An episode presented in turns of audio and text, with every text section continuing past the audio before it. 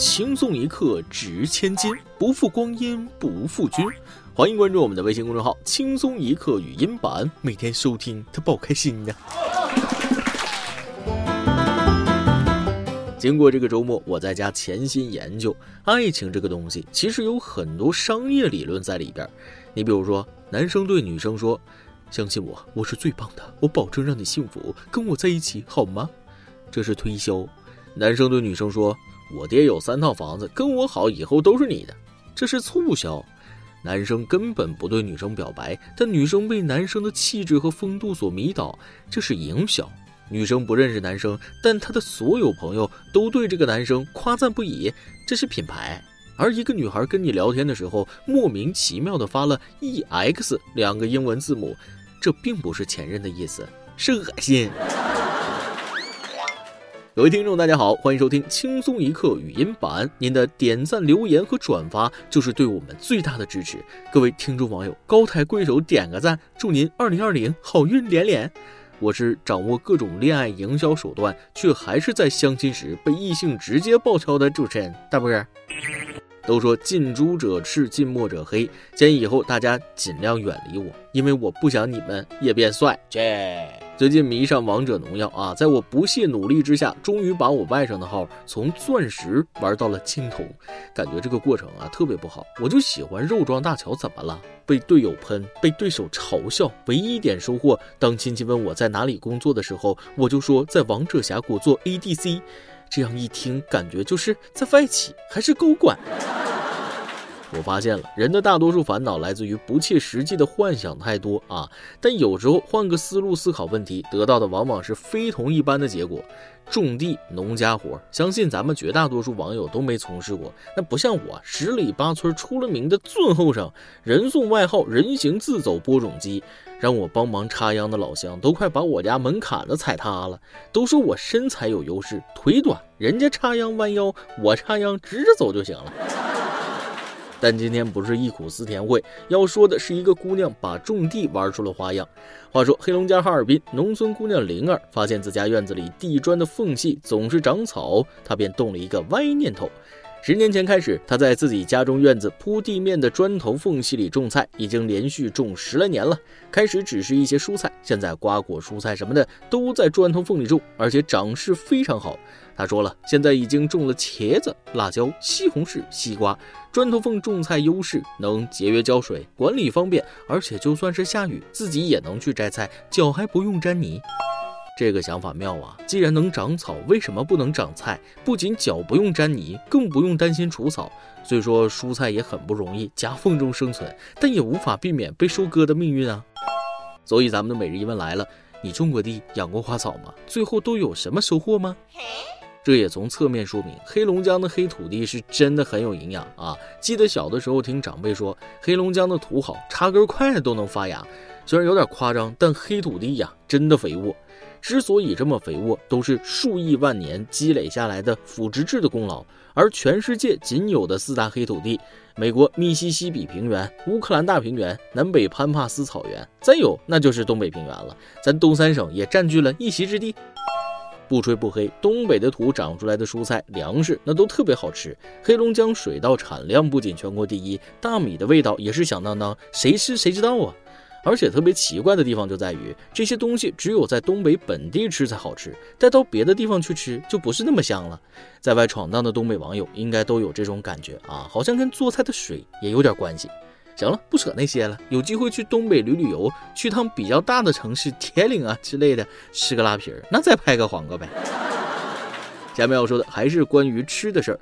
上周末，贵州贵阳闹市街边，一名大妈将两只羊拴在路边的绿化带中，放任羊儿啃草，引得路过市民围观拍照。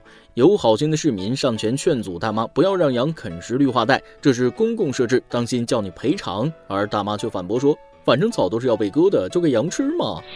哎呀，你这逻辑让我脑洞大开了。反正羊都是要被吃的，我当场给你烤了。反正人迟早都是要走的，要不让别人亲自送一程。你这个逻辑就说不通。什么叫反正草都是要被割的？机器割的跟被羊啃的那能一样吗？你的羊要是吃的平平整整还行，那就当修草坪了。而现实中，羊这种动物吃草那是连根都吃掉的。民间说法是羊嘴有毒，啃过的草地第二年都不怎么长东西。其实是羊拔断了根系。大草原上看着不明显，城市里的绿化带那啃一块吐一块，整得跟英国皇室似的，那可太难看了。其实大妈，你可以在征得绿化部门的同意后，割掉一些杂草带回去让羊吃。再不济，自己去这个菜市场收集点烂菜叶子不也行吗？何必干这种没公德心的事儿呢？说起公德心，一提起这件事儿我就有点气。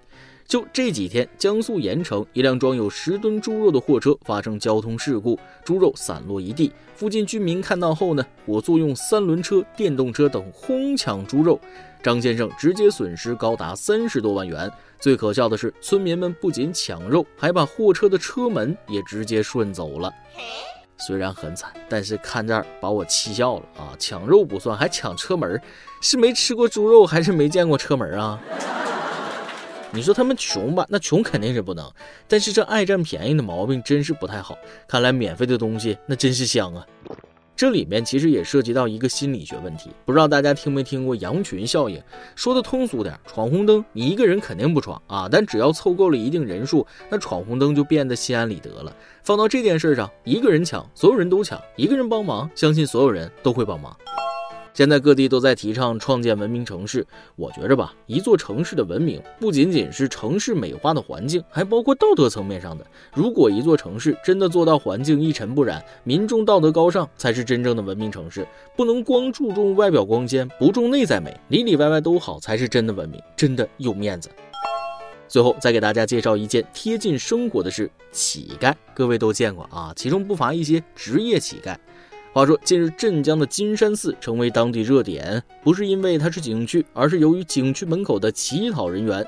据了解，他们长期在此乞讨，每天按时上下班。景区负责停车收费的袁女士列举了其中一名乞讨的老太太，她已经在镇江乞讨了二十年。前两天，老太太还告诉袁女士自己已经买了房。景区的保安队长表示，有的时候天气不好，我们就看到他儿子开车送他过来的。对此，镇江市救助站的工作人员透露，这些乞讨人员多为职业乞丐。每次救助站的人一来，这些乞讨人员便乖乖离开。这些人才是真正的职业乞丐啊！突然想起来，小的时候总拿要饭的事开玩笑啊，说什么考不上大学我就去要饭去。现在想想，已经成了奢望了，毕竟触碰了别人的饭碗呢。估计那些给钱的游客自己都没有这么有钱吧？能要饭要到买房买车，我也真是有点酸了。比我这个九九六的社畜那强太多了。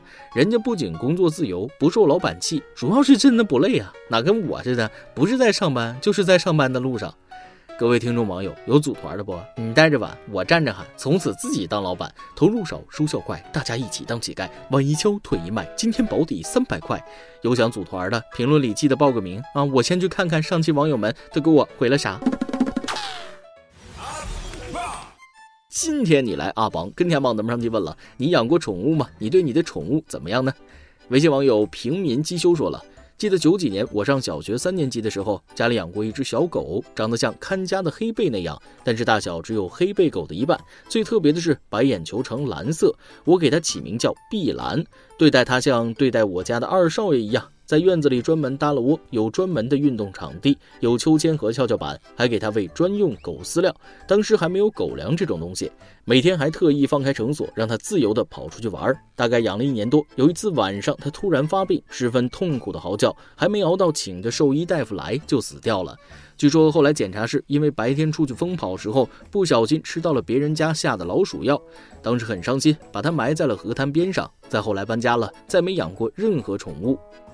能看出来你对碧蓝很用心了啊！其实类似十几年前那种环境，很多猫狗都误食老鼠药致死。不同的故事，很多都是同样的结果。以后再养的话，还是注意它的安全吧。微信网友卡布卡布奇诺说了：“小时候养过猫猫狗狗，那年代宠物重名的特别多。我家咪咪能抓住麻雀，也总会在巷口接妈妈下夜班。贝贝总是好脾气的，任我欺负，拿走他的饭盆。我也喜欢和他分享雪糕、冰淇淋。欢欢睡时四仰八叉，打鼾像个老头，出门兴奋叫的又像个婴孩。可惜后来一个个或是走失，或是医治无效而离开。现在的我越长大越害怕失去，索性什么都不敢养了，想念他们。我又想起了那句话啊，没有什么能一直陪你，最终你还会是一个人回到路上。气氛突然有些悲伤，换个话题，你们家的宠物叫欢欢，这个名字感觉太普及了。从小到大，我好像认识不下十个叫欢欢的狗。每日一问，你种过地，养过花草吗？最后有什么收获吗？再来一段，每日一个暖男小技巧。当女生在你面前哭，这个时候要把握好机会，体现出你对她的关心跟在乎。你要问她：“你没吃饭吗？哭那么小事儿。”一首歌的时间，微商有 T H R 想点一首歌。我想说，亲爱的大波，听你的轻松一刻已经好多年了。每天因为睡不着觉，想放松自己，就会去听，已经形成一种习惯了。今天我想点一首孙燕姿的《遇见》，送给我的男朋友。他马上八八就要开学了，祝他可以去学校考试顺利，不要有那么大的压力。想对他说，遇见他是我的幸运。虽然马上开始了异地恋，但是我相信我们可以熬过去，一起走向幸福。最后祝大家头发浓密，睡眠良好。看了一下你的留言啊，异地恋的不容易啊。不过妹子能为男朋友这么上心，也是真爱了。希望你的男朋友也能和你一样，都上点心啊。在这里，希望你们的爱情能够克服艰难险阻。这首遇见就送给你，愿你们彼此珍惜。以上就是今天的网易轻松一刻。有电台主播想当地原汁原味的方言播轻松一刻，并在网易和地方电台同步播出吗？请联系每日轻松一刻工作室，将您的简介和录音小样发送至 i love 曲艺 at 幺六三点 com。老规矩，祝大家都能头发浓密，睡眠良好，情绪稳定，财富自由。我是嘚儿，咱们下期再会，拜拜。听见。在某年某月醒过来，我想，我等，我期待，未来却不能因此安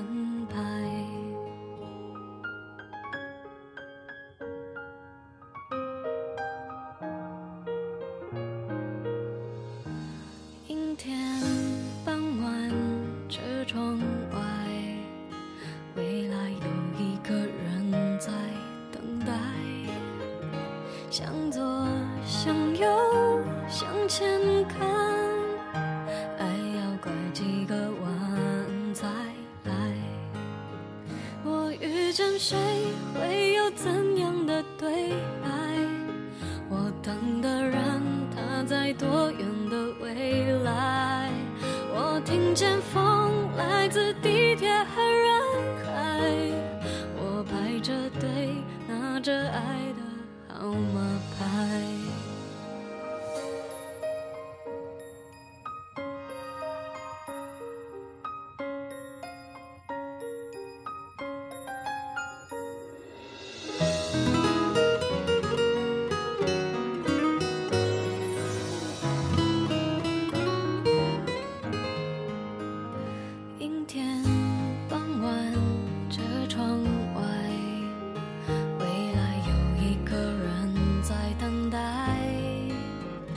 向左，